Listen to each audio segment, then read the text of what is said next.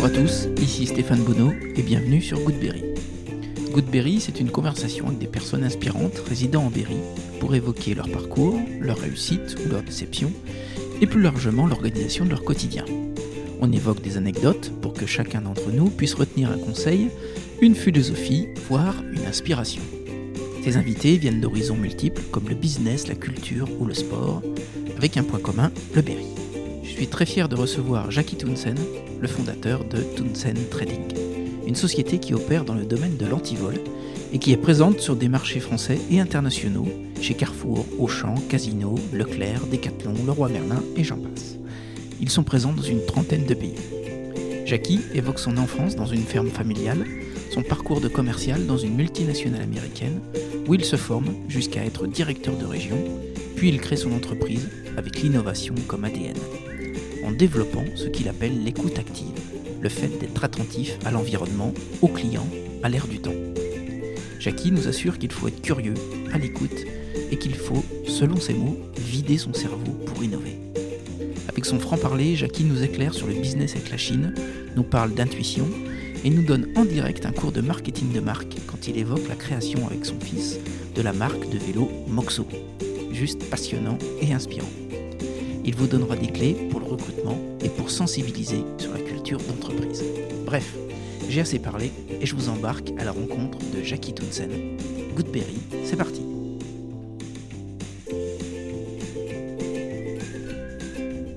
Bonjour Jackie. Bonjour Stéphane.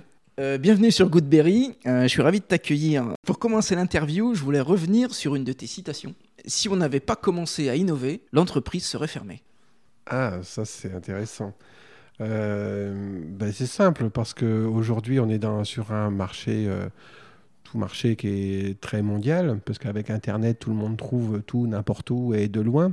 Donc à un moment, si tu fais la même chose que, que l'autre, et moi dans mon métier on est en concurrence avec des multinationales, des grands groupes internationaux. Hein, qui, et donc, si tu viens pas avec un petit truc un petit peu différent, et bah, tu es mort, quoi. Parce que forcément, tu n'as pas la taille par rapport à quand tu vas. Nous, on travaille avec Auchan, Carrefour, France, hein, et même international. Donc, forcément, tu dois, te, tu dois te, distinguer. Et puis, nous, on est petit, on est le challenger.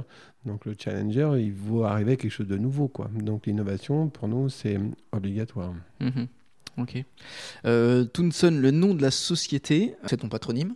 Oui, c'est le, nom de mon, le nom de ma famille, oui. Il sonne un peu anglo-saxon. Surtout pas anglo-saxon. Enfin, euh, si. je ne suis pas, pas d'origine anglaise. Non, non, le, nom, euh, il est danois et c'était, euh, en Danemark, les matchs de foot de, Danemark, tu as vu, ils se terminent tous par Sen à la fin. Sen, c'est fils. Donc euh, voilà, donc ça se termine par Sen. Andersen, quand toi, on a comme grand footballeur, tu aimes bien le foot aussi. Il y, en avait plein. Tu quand le Danemark jouait, ils se tous par Sen. Et donc Tonsen, c'était mon arrière-arrière-compère, donc famille qui venait du Danemark, qui a émigré euh, aux Pays-Bas. Et puis, euh, donc, euh, quand il est arrivé à côté de Nimeg, Nimeg, donc c'est pas loin de, l'Allemagne. Et donc là, ils ont changé l'orthographe. Ça, c'est important qu'ils ont changé l'orthographe parce que du coup, il y a une, une, orthographe maintenant pour la reconnaissance sur Google, par exemple. La marque, c'est pour ça que j'ai choisi. Eh bien, ça s'est changé. Ils ont mis le double O là, le TH double O. Et ça, ça a été fait euh, par, euh, par le registre de, des noms euh, aux Pays-Bas. Et le nom aux Pays-Bas, il n'y a pas eu une grande famille. Tu vois, ça pas été, il n'y a pas eu pléthore. Donc en fait, ce nom a été créé avec une erreur de, enfin, un changement de, à l'état civil, il n'y en a pas, euh, très peu au Danemark, donc il n'y en a pas. Et aux Pays-Bas, on n'est pas beaucoup. Et dans le monde entier, il y a une autre famille, hein, c'est marrant, avec Google, tu retrouves tout. Il y, en a, un zoo en Australie qui s'appelle Tonsen, donc je me suis promis d'y aller. Donc aujourd'hui, c'est vrai que le nom, du coup, euh, quand il a fallu euh, créer la société, c'était tout au début de Google, c'était des trucs et tout. Et puis, vraiment au début, toi. Et c'est pour ça que Google a deux O aussi. Parce que si tu veux, à un moment, on disait, faut ton nom, il faut qu'il ressorte facilement dans les recherches. Et Google avait mis et j'avais déjà vu à l'époque pourquoi ils avaient euh, euh, de haut. Et ils avaient Google, parce qu'au début, on ne comprenait pas ce mot Google. Au début, on n'arrivait même pas à le dire. Hein, Google, on ne savait pas comment dire son Google. Tu as toute la grosse blague, tu vois, sur Google. Voilà, c'était le truc. Et, ben, et, du coup, euh, c'était marqué parce que le double O, euh, c'est ce qui ressortait le mieux. Donc, euh, du coup, quand j'ai vu ça, j'ai eu quand même l'opportunité de d'utiliser son nom et qui correspond comme un nom marque. Voilà. Donc ça vient du Danemark, Pays-Bas, et mes parents sont arrivés en France en, après, en 1950. D'accord. Et ils faisaient quoi en France? Alors, mon père et sont, étaient euh, tous les deux, euh, ma mère et mon père sont connus pendant la guerre et donc ils ne pouvaient pas se marier. Donc, ils se sont mariés juste après la guerre parce que oh, c'était compliqué cette période-là. Et donc, à l'époque, c'était euh, l'Église catholique qui aidait les, familles à émigrer. Et donc, eux, ils, étaient, ils avaient le choix entre la France, Afrique du Sud, Canada et Nouvelle-Zélande, où j'aurais pu naître. Et euh, là, eux, euh, comme ils étaient assez âgés, ils avaient, mon père avait fait des, avait fait euh, des cours du soir avec des mormes de pommes de terre, bench, les fameuses bench. Et donc, bah, ça intéressait la France, notamment au nord de, Paris. Et donc, il, est, il a été embauché par, comme chef de culture pour lancer les pommes de terre. Et bien sûr envoyé par les fabricants Bench, qui avaient formé des techniciens pour aider. Et il avait fait, donc là, il a trouvé un boulot comme ça pour immigrer, et il avait 50, 50 euh, prisonniers allemands. Et comme il parlait hollandais, il parlait aussi allemand.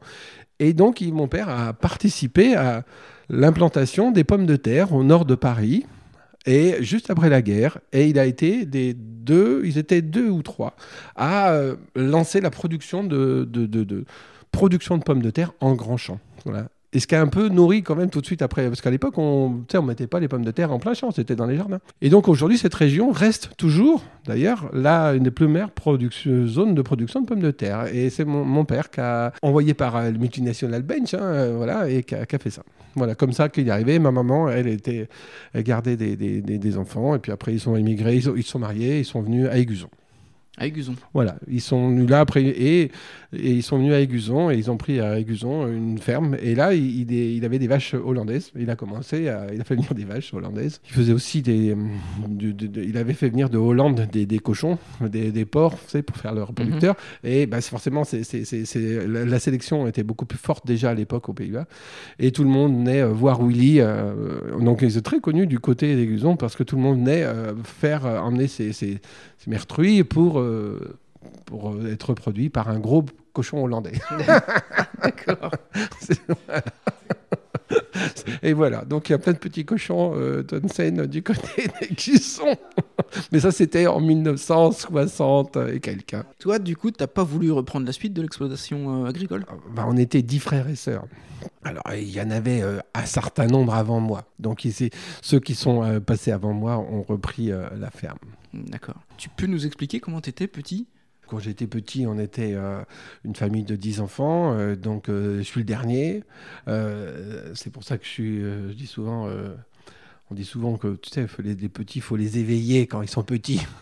Moi, j'avais neuf profs, mais alors en permanence. Hein. Donc, ils étaient tout le, temps, tout le temps en train de m'expliquer tout ce qu'ils avaient appris à l'école. C'était euh, fatigant. Donc j'avais toujours euh, une grande famille, une grande fratrie, donc ça c'est cool, avec des frères et des sœurs, et qui étaient tout le temps en roulant de m'expliquer euh, ce qu'ils avaient appris. Donc ça, ça m'a marqué parce que du coup, c'était intéressant parce que du coup, c'est vrai que bah, ça a été très, très, très riche, quoi. À ce niveau-là, c'était riche. Tu as l'image un peu d'un touche-à-tout, tu penses que ça vient de là? Oh, clairement, ouais, clairement, bah, clairement, clairement. Parce que du coup, quand tu as neuf frères et sœurs, ils ont tous un tempérament un peu différent. Il y a des filles, euh, et puis en grandissant, euh, forcément, à chaque fois, il faut toujours que tu ailles les aider. Tu es le petit frère qui, que tu as besoin quand tu vas bricoler. Euh, tu tiens le marteau, tu tiens le machin, tu tiens le truc. Après, tu as les cochons, faut vider les poules. Enfin, une ferme quand tu es gamin, franchement, une ferme quand tu es gamin, c'est le top. Enfin, je veux dire, tu as un tracteur, à, 6 ans, tu es sur le tracteur, quoi, parce qu'ils sont trop fiers que qui conduit le tracteur? Donc, à 10 ans, tu, toi, tu, fais du rodéo avec les veaux. Enfin, bref, je veux dire, c'est une ferme, c'est quand même un endroit fabuleux. Quoi.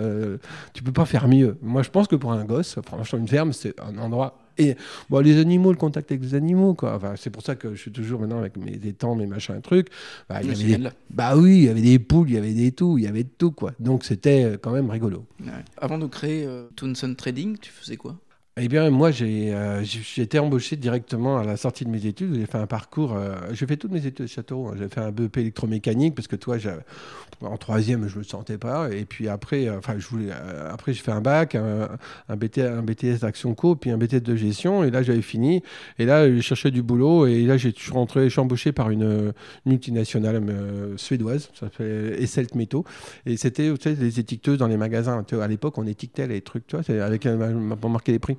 Et donc, euh, j'ai fait ça, j'ai vendu ça euh, pour, pendant, pendant deux ans. Donc, j'ai appris mon métier de commercial à faire ça.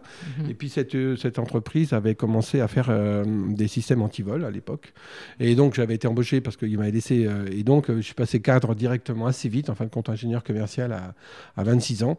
Et où j'ai vendu les premiers systèmes anti-vol dans, dans, les premiers, dans les supermarchés qui s'équipaient à l'époque. Et je suis resté chez eux. Après, ça a été, on a été racheté par des, une boîte américaine. Donc j'ai vécu aussi ce que c'est que le rachat. tu as vécu ça aussi. Hein. on se fait racheter. tu reviens de, vacances et d'un coup, euh, on a été racheté. Ah oh merde. Et là, tu es racheté par une multinationale américaine. Et donc là, moi, j'ai fait mon MBA de business américain, tu vois. Donc quand les gens ils se disent, euh, ouais, les grosses multinationales, oui, mais moi, j'ai été à l'intérieur du truc. Hein. j'ai bien vu ce que c'était. Alors, c'était quand même une super expérience parce que, tu vois, euh, vraiment, on t'applique les méthodes de, business à l'américaine a quand même des côtés très efficaces. Il hein. faut reconnaître que pour, en tant que commercial, euh, les méthodes, euh, on passe au trimestre, au quarter. Ben, ceux qui sont dans le commerce, ils vont comprendre ce que c'est. Hein. On n'est plus à l'année, on n'est plus au mois. Euh, tu as des, grosses, des bonus, tu as des, concours. Il y a toujours beaucoup d'activités et avec une vraie reconnaissance de l'activité des, commerciaux. Ce n'est pas le produit qui est fort, c'est le commercial qui est fort. C'est avant tout les commerciaux qui font la différence et pas les produits. C'est un petit peu, c'est une vision un petit peu différente de la France où le commercial sert à rien Hein. C'est parce que j'ai un bon produit. Toi, tu as juste fait signer de bonne commande, mais tu sers à rien. à l'américaine, c'est pas ça. Donc ça, c'est plutôt bien. Donc j'ai fait ça où j'ai passé tous les échelons de ingénieur commercial, après directeur de grand compte, je fais grand compte et directeur de région. Voilà. Puis après, je suis créé ma boîte. Tu te rappelles du moment où tu as décidé de la créer? Ah ouais, je me, rappelle bien. Euh, j'étais, euh, bah, si tu veux, c'est qu'à un moment, bah, quand tu as fait 15 ans que tu es dans une boîte aussi, euh, bon, bah, tu te poses toujours des questions sur l'évolution que tu veux avoir. Bon, en plus, là, ils avaient commencé à dire on va changer d'organisation, machin et tout, parce que tu changes de directeur commercial, de PDG, tout ça. Et puis à un moment, bah, tu, cherches sur quoi je vais faire. Quoi. Bon, après le moment précis, la journée précise, non. Mais la période à peu près. Mais, mais ça a été assez vite après.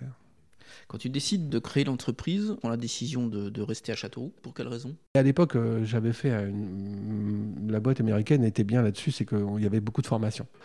Et donc, il y a une formation qui m'avait dit, bah, vous devez créer votre boîte, euh, parce que je voulais, j'avais dit justement euh, que je voulais créer ma boîte et tout, et il m'a dit qu'il faut que vous soyez expert dans le métier que vous allez faire, dans une zone où vous connaissez les gens, parce que vous avez besoin. Et donc, euh, il était évident que, j'allais rester sur Châteauroux, parce que moi, moi je suis attaché au territoire. D'accord. Quel est l'avantage d'être à Châteauroux alors que tous les euh, sièges sociaux avec qui tu travailles sont plutôt parisiens? Le seul avantage qu'il y a à Châteauroux, bah, à un moment, tu es de là. Quoi. Alors, on, est quand même, euh, on a quand même un avantage, euh, c'est juste euh, l'immobilier. Voilà, l'immobilier d'entreprise qui aujourd'hui, quand je compare avec un, parce que c'est un concurrent, mais ami, on s'entend bien, lui, il est à Colombes, à côté de Colombes. Là, bon, bah, c'est vrai que quand il a besoin de 300 mètres carrés de plus de bâtiments, c'est un million et demi. Quoi. Enfin, parce qu'il faut acheter le terrain, c'est un truc horrible. Quoi. C'est trop cher là-bas. Bon, bah là, nous, on refait un bâtiment. Là, je refais un autre bâtiment là, qui fait 270 mètres carrés. Bon, ça avait un budget de 100 000, ça le fait. quoi. Donc, réellement, ici, l'avantage, c'est vraiment euh, deux avantages. C'est l'avantage après au niveau de, l'immobilier et après au niveau des salariés. C'est-à-dire qu'ici, euh, clairement, euh, bien sûr, il faut, donner les, salaires et mettre des conditions qui sont bien, etc mais du coup, tu as un turnover euh, qui n'a rien à voir avec euh, que c'est à Paris. Parce que forcément, à Paris, quand quelqu'un, que tu commences à en faire quelqu'un de bon, eh bien, tu es dans le 78, par exemple, où j'étais avant. Bon, bah, si tu veux, il y a une telle concurrence aussi de, des gens qui ne savent pas former, par exemple. C'est toujours, c'est comme dans tous les sports. Quand, comme partout, tu formes, bah, il y a le club qui est plus gros, quoi, qui a plus de sous, qui te pique ton mec, quoi. Donc, c'est toujours la même histoire. Donc, comme tu n'es pas le plus riche quand tu commences, tu n'es pas le plus riche. Tu peux pas donner les plus gros salaires. Donc, vaut mieux le faire à Château. Voilà, mais ça, c'est par rapport à ça. Voilà. Je voudrais qu'on évoque euh, l'idée d'innovation, qui est un peu l'ADN de, de Tunsen. Combien de temps se passe-t-il entre euh, l'idée d'un produit que tu as ou que tes équipes ont et le produit qui est fini et qui sort? Alors déjà, moi, j'ai pas d'idée. Euh, je, je, je, m'interdis d'avoir des idées. J'écoute les gens et je dis, on fabrique tous les brevets. Là, je vais avoir mon dixième brevet, là. Donc, dixième brevet français. Hein, et j'ai eu le cinquième brevet européen. C'est jamais mon idée. Moi, je, pense que pour tout plein de choses, il faut développer l'écoute active et l'observation. Et c'est toujours un client qui me dit, tiens, mon problème, c'est ça. Mais il n'arrive pas bien à le formuler souvent. Mais il t'explique le contexte. Mais il n'a pas la solution. Mais il t'explique mon problème, c'est ça. Et toi, tu dis, putain, lui, son problème, c'est ça. Et là, tu commences à dire, bon, comment je vais résoudre son problème? Et là, euh, bah là, tu fais, euh, c'est simple. Et ça part de là. Donc, euh, alors après ça, par rapport à l'art, la difficulté qu'il va y avoir à faire, j'ai créé des produits. Déjà, tu peux t'inspirer de l'art existant. Alors, déjà, s'il y a un art existant et, et te dit oui, mais attends, bah, il y a déjà ça, mais ça va pas, ça va pas parce que. Et puis tu poses la question pourquoi ça va pas? il te dit bah il y a ça, ça, ça qui va pas. Ben, c'est bien, je vous remercie. Comme ça, bah, tu sais ce que tu as à faire, tout mhm. simplement. Donc là, bah, ça peut aller vite. Hein. Bah, entre le, entre, J'ai déjà créé des produits euh, euh, en, l'espace livré en magasin. Entre la problématique et livré en magasin, j'ai déjà fait des fois en deux mois. Ah oui. Ah ouais. Bah oui, bah oui, parce que tu reviens, tu, tu, tu fais, moi je fais mon PowerPoint d'explication, j'envoie le, j'envoie le PowerPoint au designer, euh, soit en France ou soit en Chine, ou à notre usine partenaire, en tout cas selon le type de problème avec l'usine qui est partenaire. La personne refait les dessins, je revalide, on fait une impression 3D, on voit le prototype. En une semaine, on peut avoir un prototype 3D. Tu retournes voir ton client, tu dis ta ta ta ta. Là, le client, il te dit non, tu t'as oublié ça, ça, ça, t'es con. Ah, pas, de problème. tu fais, tu modifies ton truc et tout, tu renvoies, tu retournes voir le client. Et puis s'il valide, bah, tu, tu lances la création d'un moule. Un moule, c'est fait en cinq semaines. Et donc après, tu fais envoyer par avion les produits. Donc en deux mois, j'ai déjà livré des produits.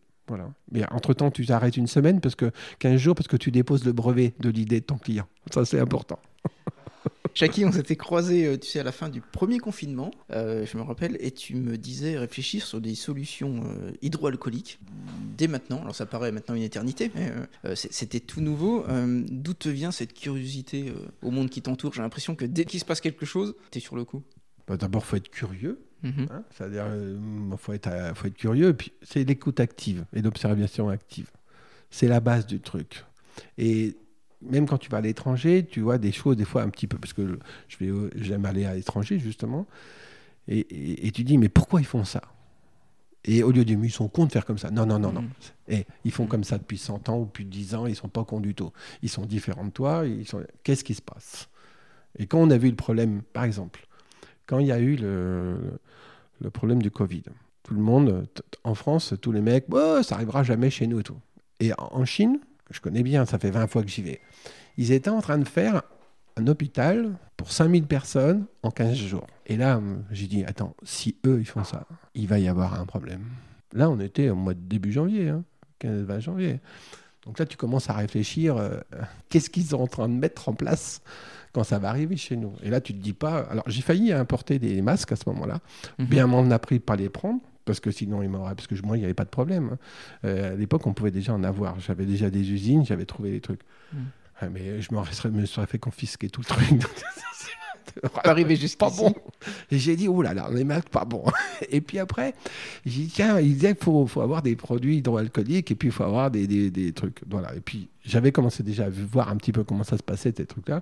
Bon, après, Auchan, ben, ça tombait bien parce que j'en ai parlé avec l'acheteur de Auchan. Le mec de Auchan dit Tiens, ben, euh, moi, il m'en faut. Donc, euh, voilà, je suis parti là-dedans. Mais bon, voilà. Donc, à un moment, tu comprends, c'est de dire, quand, euh, de, dire, de ne pas penser. Il y a trop de gens qui disent, quand quelqu'un fait quelque chose, à un endroit ailleurs où il se passe, de dire Mais ils sont, ils sont idiots. C'est pas respectueux d'abord. Mais les gens, s'ils font ça, il y a une raison. Il y a toujours une raison. Et là, il faut toujours comprendre pourquoi il fait ça. Donc, il faut rester. Et justement, et le truc dans l'innovation, ce qui est compliqué, c'est de vider son cerveau. C'est-à-dire de, Moi, je sais rien, moi. Je, sais, là, sur ce sujet, j'y connais rien. De faire un reset. Euh, reset complet. Mm. Parce que, y a, et, surtout, tu te mets à écouter. Moi, je suis toujours surpris quand je discute avec quelqu'un que la personne ne m'écoute pas. Elle est en train toujours de réfléchir à comment elle va me contrer pour, comme si on jouait elle se met en face de moi, tu vois ce que je veux dire On va jouer au tennis. T'as dit ça, alors oui, qu'est-ce que je veux pour y mettre dans la tête? Mais je dis, mais c'est nul ça. Quand moi, je me mets à côté de la personne, hein, puis tu es en train de regarder quoi, toi C'est quoi ton problème? Et tu essayes de, se mettre dans ta tête, dans ses yeux. Mais tu viens pour vendre, c'est ce qu'on nous a appris à l'école de vente. Hein, tu te mets pas, t'es pas en train de te battre avec ton client. Tu te mets à côté de ton client. Tu regardes qu'est-ce qu'il regarde comme voiture. vous les trouvez comment toutes mes voitures dans le hall? Bah c'est celle là-bas qui me plaît bien. Eh ben on va y aller. Ça tombe bien. C'était vous avez choisi la plus belle. Bon bah c'est pareil. Donc ça, c'est dans l'innovation, c'est exactement la même chose. J'ai regardé le site internet de, de Tunsen et j'ai vu que tu avais des nouveaux, euh, des nouveaux produits comme le, le Tubi.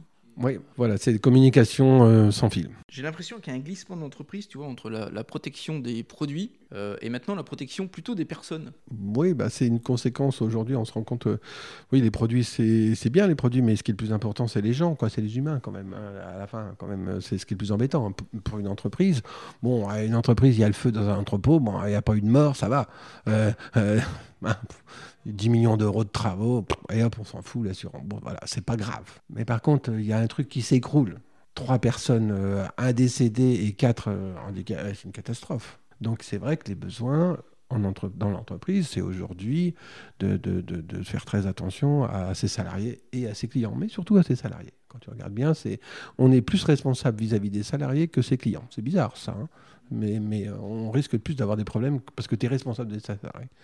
Et donc, c'est vrai qu'il y a un glissement. Euh, mais ben, là, c'est les clients qui posent la question. Hein. C'est tout. C'est pas, c'est pas moi qui. Euh, là, les boutons d'alerte, par exemple, les boutons d'alarme, on utilise ça dans les, dans les lignes de caisse de beaucoup dans, dans les supermarchés, hein, chez Leclerc notamment. Et euh, bah, ça sert à parce qu'il y a de plus en plus d'incivilité des hôtesses de caisse qui se font engueuler, hein, tout simplement. Mmh. Et puis donc, bah, il faut appeler du secours, quoi. Donc, à un moment, bah, tu appuies sur le bouton et la caméra regarde ce qui se passe et enregistre. Et puis, il y a quelqu'un qui vient, quoi. Donc, parce que euh, quand tu dois protéger tes, hôtesses de caisse qui se font pourrir par des clients. D'accord. Dans toutes les innovations que tu as, euh, as lancées, est-ce qu'il y en a qui n'ont pas marché du tout? Oh oui, mais celle-là, on parle jamais, celle-là. ah oui, ça c'est drôle, ça, parce que si tu veux, les gens, ils disent toujours euh, Oh putain, tout ce que tu fais, ça marche. Oh non, non, non, je te rassure. Non, non, je te rassure, euh, il y a des trucs, ça n'a pas été bon du tout. Tu as des exemples? Ah oui, oui, j'ai fait, j'ai fait des produits. Ben là, par exemple, tu vois, euh, sur le Covid, euh, du coup, tu sais, à Châteauroux, ils avaient tous, il y avait les, les, makers qui avaient fait des, des, Tous mes potes, là, avaient fait, et puis nous, on en faisait, tu sais, les fameuses euh, Portivière, Porte-Visière, là. Ouais, alors moi, si tu veux, euh, je vais voir Fred, euh, Fred Bonny, et puis il m'avait filé le fichier, parce que bon, bah, tout le monde n'en pouvait plus. Ils avaient fabriqué des émiles et tout. J'ai dit, les gars, arrêtez, bon, hop, je vais la faire fabriquer en Chine, on va faire venir ça par avion, tu vois. J'ai fait me payer le moule, 4000 dollars, le machin, j'en fais 10 000, ça arrive par avion et tout. Ben, j'ai encore en stock. Qui n'en veut? J'en ai pas vendu une. Ah putain, on a communiqué partout. Plus personne n'en veut de ces visières. C'était incroyable. C'est incroyable. Et je les ai encore en stock. J'en ai pas vendu une. Soit c'est le dernier flop, tu vois. Bon, à côté de ça, bon, bah, j'ai vendu, euh, j'ai vendu les distributeurs, donc euh, j'ai fait les deux en même temps. Et moi, j'étais persuadé, elles sont bien les visières. Tout le monde était content de visières. Bah, j'en ai, j'en ai 10 000. Donc euh, je, je, les vends là. 10 centimes. Je, les donne. Il y en a qui en veulent, je viens de lui donner un paquet de 10. Et, Jackie, est-ce que tu, tu, crois à l'intuition, toi? Ah euh, ouais, non, je pense l'intuition, oui, mêlée d'expérience, quoi. Ouais, ouais, t'as l'intuition, tu, tu observations, puis après c'est l'intuition, ouais. L'intuition, ouais, je crois à l'intuition, ouais. Et mais c'est surtout, euh, c'est tout ce travail en fait tout est question de, dans tous les éléments, c'est qu'une question de technique à se forcer. Et euh, plus que l'intuition, je pense que c'est plutôt euh, l'intuition, mais c'est un travail. Après, tu dis, tu t'obliges à écouter les gens, tu vois ce que je veux dire, ou à regarder, ou à observer. Voilà. Donc là, c'est l'expérience qui vient. Mais l'intuition, oui, c'est important aussi. Euh, Jackie, tu bosses beaucoup avec la Chine. Qu'est-ce qui t'a le plus étonné quand tu as commencé à faire du business avec la Chine? C'est les travailleurs. Déjà, je respecte toujours les gens qui travaillent. Et c'est des gens qui sont très fiers de leur travail. Il y a un terme qui est le plus important en Chine, c'est ne pas perdre la face. Quand tu parles avec eux, justement, le mot non n'existe pas en chinois. Il faut le savoir, il y a quand même des règles. Et donc, euh, parce que quand tu dis non, tu fais perdre la face à la personne en face. C'est un oui mais. C'est oui mais. Donc c'est oui, mais ça veut dire que tu veux pas de la face. Le mec, il te présente un truc, vous, allez me l'acheter. Oui, mais euh, pas tout de suite. mais parce que tu dis, parce que tu dis non, je sais pas ton truc, tu fais perdre la face, c'est que ton truc il est, pas bon quoi. Donc ça c'est très important euh, et, et, cette notion de nous, euh, les Hollandais étaient réputés pour euh, mon père l'éducation qu'en tout cas qu'on m'a donnée euh, c'était une, une, éducation de droiture, tu vois ce que je veux dire. Euh, mm. euh, on dit ça, mon père, il, vendait des veaux, j'allais avec lui souvent d'ailleurs dans les... Bon, bah, il tapait dans la main, quoi. Il tapait dans la main, et puis quand il dit que il marquait sur son petit carnet, il n'y avait pas de bande commande, il n'y a rien du tout, puis il tapait dans la main, c'est terminé, quoi. Et puis il me disait, mais je dis, papa, tu ne changes pas. Non, mais attends, on a tapé, c'est bon. Et puis il dit, surtout quand tu as dévissé, c'est fini, tu ne changes plus. Tu as fait une connerie, bah, tu l'assumes, mais c'est pas grave.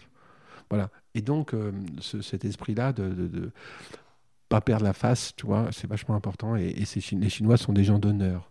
Et à un moment, si tu les respectes, parce que là, c'est aussi, si tu vas là-bas, tu sais, comme le conquérant, euh, et puis que, puis tu les prends pour des merdes, forcément, euh, ben, ils renvoient l'ascenseur. Mais par contre, quand tu t'efforces à être super réglo, tu as affaire avec des gens qui sont super réglo. Et ça, c'est pour le business, la confiance pour le business, c'est primordial. Voilà. Et donc, euh, c'est ce que j'apprécie le plus avec eux. Et, tu comprends le, sentiment un peu de, China bashing qui, existe en ce moment ou... On est toujours jaloux des gens qui réussissent et qui travaillent.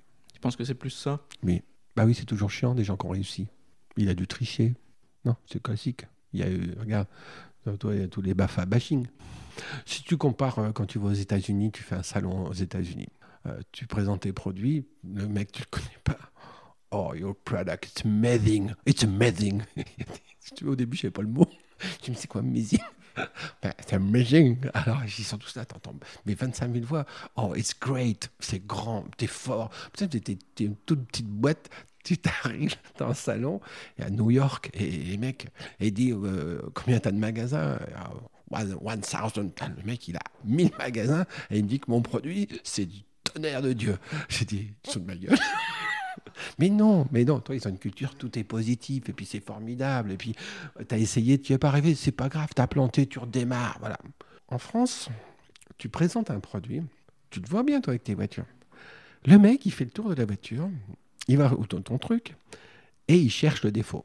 Et si tu as un petit défaut, hein, ou tu as fait un choix technique, hein, bon, bah voilà, tu mis ça, hein, et que ton concurrent, il a fait autre chose, le mec, il regarde ce qui va pas. Et si c'est 1% de truc, il va passer son temps à te faire chier là-dessus. Au lieu de te dire, waouh, putain, t'as fait un truc d'enfer. aux États-Unis, c'est 80% bien. Oh putain, c'est trop bien. C'est pourri. Parce que ah, le, même chose en français, il va dire c'est pourri son truc. Eh ben non. Et nous, on regarde que le côté négatif de la chose. Et quand tu vas, et le compliment n'est pas naturel en France. Mais c'est comme ça. Hein. Regarde à l'école, la notation. Hein. C'est crayon rouge. Euh, tu as fait une rédaction, de, euh, tu as écrit, tu as trois fautes, euh, tu es nul. Hein. Mais, mais pas, de, pas de dire, ouais, c'était bien ça, ça, ça. Bon, tu as fait plein de fautes, c'est une quiche. Mais non, non, non, non, non, non. tu retiens que tu critiques, tu critiques, tu critiques. Et ça commence à l'école dès l'école, c'est le mode de sanction de dire euh, t'es mauvais. Voilà. Et c'est on n'est pas dans, dans positiver ce que tu as déjà acquis, on est en train ce que tu n'as pas fait. Et on commence toujours, quand quelqu'un commence à... Alors moi, ça m'a fait du bien de travailler avec les Américains. Quand tu parles de, de ma période américaine, ça, ça m'a fait du bien. Ça, ça m'a fait du bien. On a inversé les rôles. On dit, attendez. Et le mec arrive des États-Unis, il dit, non, mais attendez, ça c'est bien, ça c'est bien, ça c'est bien. Ça. on n'était pas content. Et notre chef des ventes français n'était pas content. Et l'américain, il dit les mecs, c'est bon. Hein. Mais c'est la fameuse histoire, tu sais, de, de l'écolier en France où on lui demande 5 plus 5, il, il, dit 9, et la prof lui dit faux, alors que l'américain, il va lui dire presque. Essaye encore. alors forcément, par rapport au le bashing, il est là. Après, puis on n'aime pas trop les gens qui réussissent. Hein, nous, franchement. Le mec qui réussit, c'est louche. On n'est pas fier de lui n'est pas fier de lui. Bon, après, c'est notre pays égalitaire, si tu veux. On, veut mettre tout le monde pareil, euh, etc. On n'aime pas que la tête dépasse, etc. Bon, après, tu l'as compris. Euh, tu vois, faut pas que ça brille, quoi. Est-ce que tu peux nous partager l'histoire de la marque Moxo? Ah, ça, Moxo, c'est assez drôle. Une de mes passions après, moi, c'était la moto. Et donc, euh, bah, je pouvais plus faire de moto, donc je voulais, euh, euh, je vais dire, je vais me faire un vélo électrique de, cross tout terrain. Et puis à l'époque, ça remonte à 6-7 ans, bah, 6 ans maintenant, bah, il n'y avait pas grand-chose. Et donc, et dans la zone industrielle où je vais, où il y a mon principal fournisseur, il y a l'hôtel, etc., il y a une usine, il y a des vélos électriques. Et je les voyais qui, de plus en plus. Donc à un moment, j'ai dit, j'ai fait venir des vélos avec mes, mon petit Marius, qui avait à l'époque 12 euh, ans, je dit tiens, ça va être assez drôle de, de, de, de l'initier au business. On va voir si, si, si commence à bricoler le machin. J'ai dit tiens, un petit de deal, oh, on va fabriquer un vélo, toi, pour voir si ça démarre. Quoi. Tu sais, tu, il y en a qui apprennent alors, leurs enfants à pêcher, d'autres à jouer au foot. Moi, je dis, je vais créer une marque et je vais créer un business avec lui. Voilà, école de la vie. On va fabriquer un concept, machin et tout. Alors l'autre, et, puis bah, il s'est mis, bien mis au jeu, Marius. Et puis bon, à un moment, justement, dans tout le truc, bah, ah oui, ça va être quoi notre marque? Alors, il fallait créer une marque. Oh putain, merde. Ton gamin qui a 12 ans, bah, c'est quoi la marque? Bah, On va chercher une marque. Nous voilà partis à faire une marque. Donc, tu apprends à ton fils comment, à 12-13 ans, comment faire une marque. Donc, il faut que le mot ressorte bien sur Google. Donc euh, voilà, et puis tu prends les mots, il faut que les gens comprennent bien. Donc le, simple était bon, je voulais un moto électrique, moi, alors j'ai dit je vais partir du mot moto, quoi. Hein. et puis je vais changer le moins de lettres possible, et puis ben, je vais aller sur Google, et puis je vais changer toutes les lettres une par une, et puis à un moment, s'il n'y a rien qui sort, j'ai trouvé. Et donc forcément, si tu mets bah, moto, tu dis quelle lettre je vais changer. Bah, le M, c'est un peu compliqué parce que c'est le début. Non, je dis c'est le T que je dois changer. Et là, j'ai changé toutes les lettres et j'étais sur Google avec lui. Et puis à un moment, je tape le X, il n'y avait rien qui sortait. Je dis toi, bah, ça va s'appeler Moxo. Voilà. Et on a déposé la marque. Donc la marque est déposée en Europe et j'ai même maintenant déposé la marque euh, aux États-Unis parce que c'est pas si cher que ça. Et une marque, c'est important. Tu vois, c'est euh, une marque, ça peut valoir cher. Et là, c'était bien parce que du coup, après, j'ai raconté l'histoire que l'UX, c'était électricité, des conneries. C'était des conneries, ça. c'était des conneries. le truc, c'était moto avec un X et puis Moxo, puis c'est facile à mémoriser.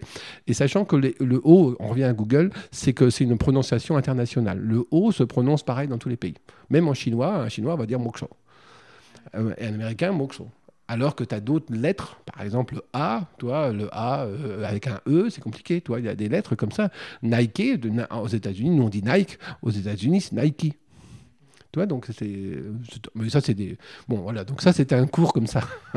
à mon fils à l'époque. Voilà, donc du coup, la marque, bon, bah, maintenant elle est scalée.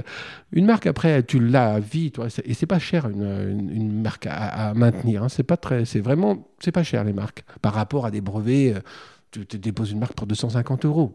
c'est quand même pas non plus. Euh. Et tu travailles avec des coursiers? Et il s'est avéré que Uber est arrivé, et puis les coursiers, ben, eux, ben, le, fait que ça soit avec les grosses roues et tout, ben, c'est c'est confortable du coup, parce qu'il était confortable pour faire du tout-terrain, et il faisait pas l'effet de pompage avec les suspensions, puis il n'était pas rapport qualité-prix était bien. Et du coup, c'est les coursiers qui s'en ont emparés. Alors c'est rigolo parce que du coup on en a pas mal à Châteauroux. Et après donc on a le recul. Bon après euh, l'aventure a été compliquée parce que bah, là il faut expliquer ce qui s'est passé. Hein. c'est que l'Europe a décidé de mettre des taxes sur les, vélos euh, électriques venant de Chine. A mis des taxes de 90% pour favoriser les, usines euh, polonaises, tchèques et roumaines où ils avaient mis beaucoup d'argent et portugaises pour qu'on achète des vélos made in euh, Europe. Bon, après, ils font venir tous les tubes de Chine, ils les soudent en Roumanie et ils nous les vendent comme ça. Sauf que bah, là-bas, après, il faut arriver, il faut passer des commandes. Je me suis renseigné, je suis allé, euh, il fallait commander minimum 1000 vélos pour qu'ils te fassent ton vélo. Bon, bah, on en avait vendu une ou 200, donc c'était compliqué. quoi. Mais bon, Moxo continue, vous inquiétez pas, je vais sortir des nouveaux produits dans pas longtemps. Mais justement, avec l'idée, ils arrivent, là, j'ai refait un autre truc et tout. On repart sur un autre vélo avec l'expérience. Mais c'est important aussi de pas aller trop vite, tu sais, parce qu'on a vu tellement de gens qui ont dépensé plein de sous pour faire n'importe quoi. Maintenant, on a le retour, par exemple, tous les choix techniques qu'on avait fait. Et eh ben, on est super content parce que les coursiers, trois ans après, tu as vu, les vélos, deux ans, là, ils, ont 10 000, 12 000 km les vélos. Hein, et ils s'en servent tous les jours. Et ils sont encore là. Donc, ça veut dire que les choix techniques de. un vélo, tu sais, c'est un cadre avec des équipements. Bon, bah, les équipements qu'on a mis, euh, ça marche. Donc, du coup, c'est plus facile. Là, de, on va faire un nouveau vélo où le cadre va être fabriqué. Euh, ça y est, on a reçu tous les tubes. Euh, le, cadre va être fabriqué dans le 41, peint à Busancé. Hein, voilà, j'ai j'ai rencontré le, patron de la boîte là-bas, PSG. Et donc, je pense qu'on va sortir notre nouveau vélo aller en juin. D'accord. J'aimerais maintenant qu'on parle un peu de management, si tu veux bien. Ah oui. Tout d'abord, quand on est dans une société euh, d'innovation comme la tienne, euh, est-ce que tu recherches des profils précis pour tes collaborateurs? Oui, d'abord, il y a un profil qui est clair. Euh, Aujourd'hui, dans l'entreprise, je, je recrute que des gens positifs. Parce que quelqu'un de positif, tu vas le faire progresser. Voilà. Donc ça, et dans l'innovation, comme tu pars dans un peu dans le, dans- des fois dans, dans un peu l'inconnu, si tu mets avec un- quelqu'un qui doute, c'est mort. Donc le critère déjà, c'est pas trop là les diplômes qu'on va chercher, c'est le tempérament. Quelqu'un qui est positif. Voilà. T'as des petits trucs quand tu, euh, quand tu fais passer les entretiens pour le déceler? Tu vois parler, tu dis elle, quand elle raconte sa vie, euh, euh, tiens ça n'a pas été dur de faire ça, euh, votre diplôme est-ce que vous avez peiné? Euh, Tu vois bien si le mec ah, si, si études, si le mec a tout le temps peiné toute sa vie, bon c'est pas la peine quoi. Euh, C'était pas dur votre, votre- des études là? Oh bah si mais bon, euh, tu, vois, tu, tu vois, mais si c'est un branleur ou pas, il est positif. Si c'est le mec c'est un laborieux qui a tout temps peiné, c'est tout temps compliqué, il est pas positif. C'était pas euh, donc c'est pas, pas, pas la peine. Et par définition, l'innovation, c'est de créer ce qui n'existe pas. Euh, comment tu sensibilises toi tes, tes équipes à cette culture d'entreprise? Quel est ton rôle de, de chef dans cette, dans cette culture d'entreprise? Tu dois raconter des belles histoires.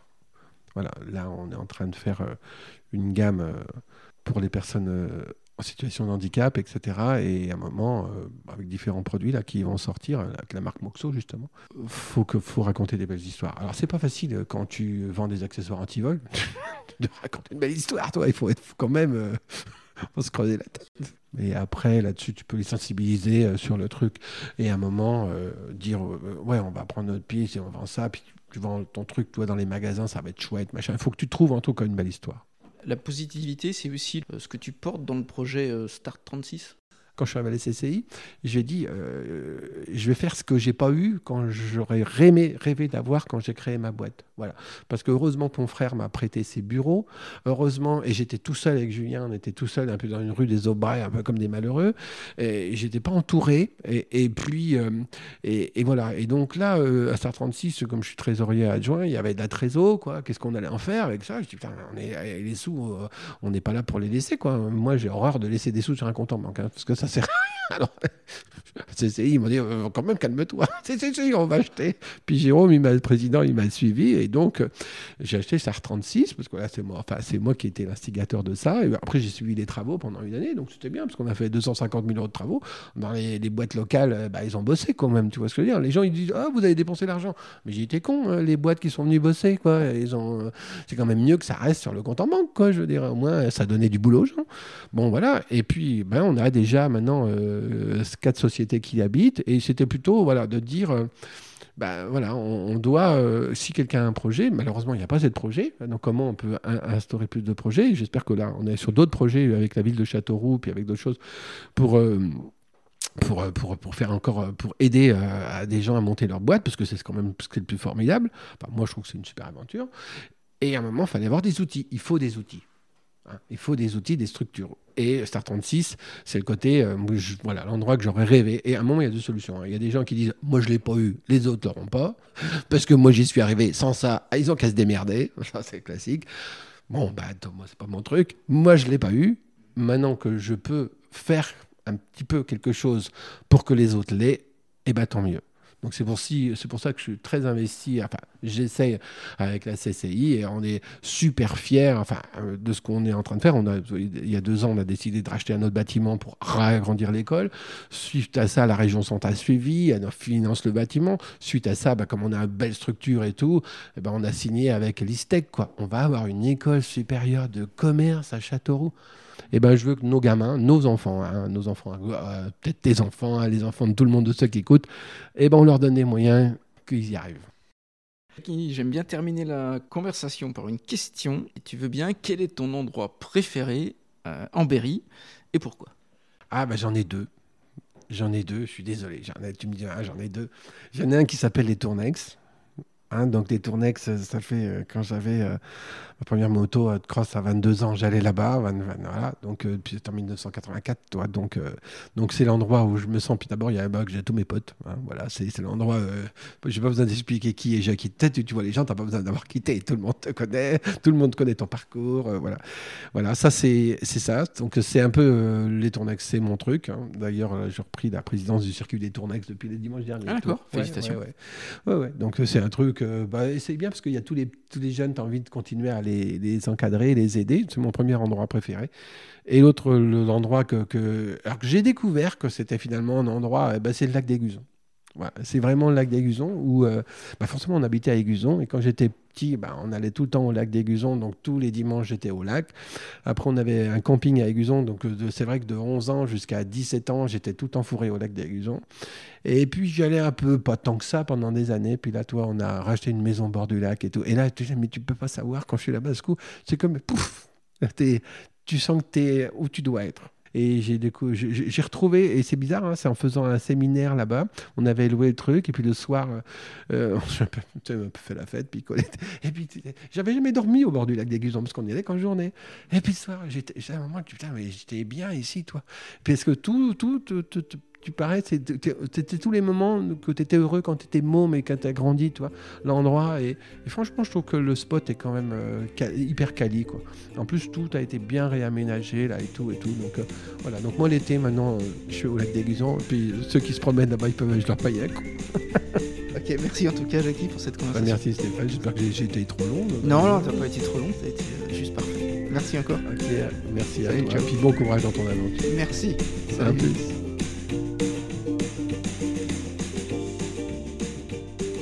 Hello, j'espère que cette conversation avec Jackie Townsend vous a inspiré. Comme à chaque fois, je vous parle de quelque chose qui compte vraiment pour moi, c'est le fait de partager la page Facebook de Goodberry Podcast à vos amis. C'est le seul moyen que ce projet local soit connu et donc écouté. C'est quelques clics qui ont pour moi une grande importance. Merci à tous ceux qui l'ont déjà fait. Rendez-vous au prochain épisode avec un nouvel invité. Portez-vous bien.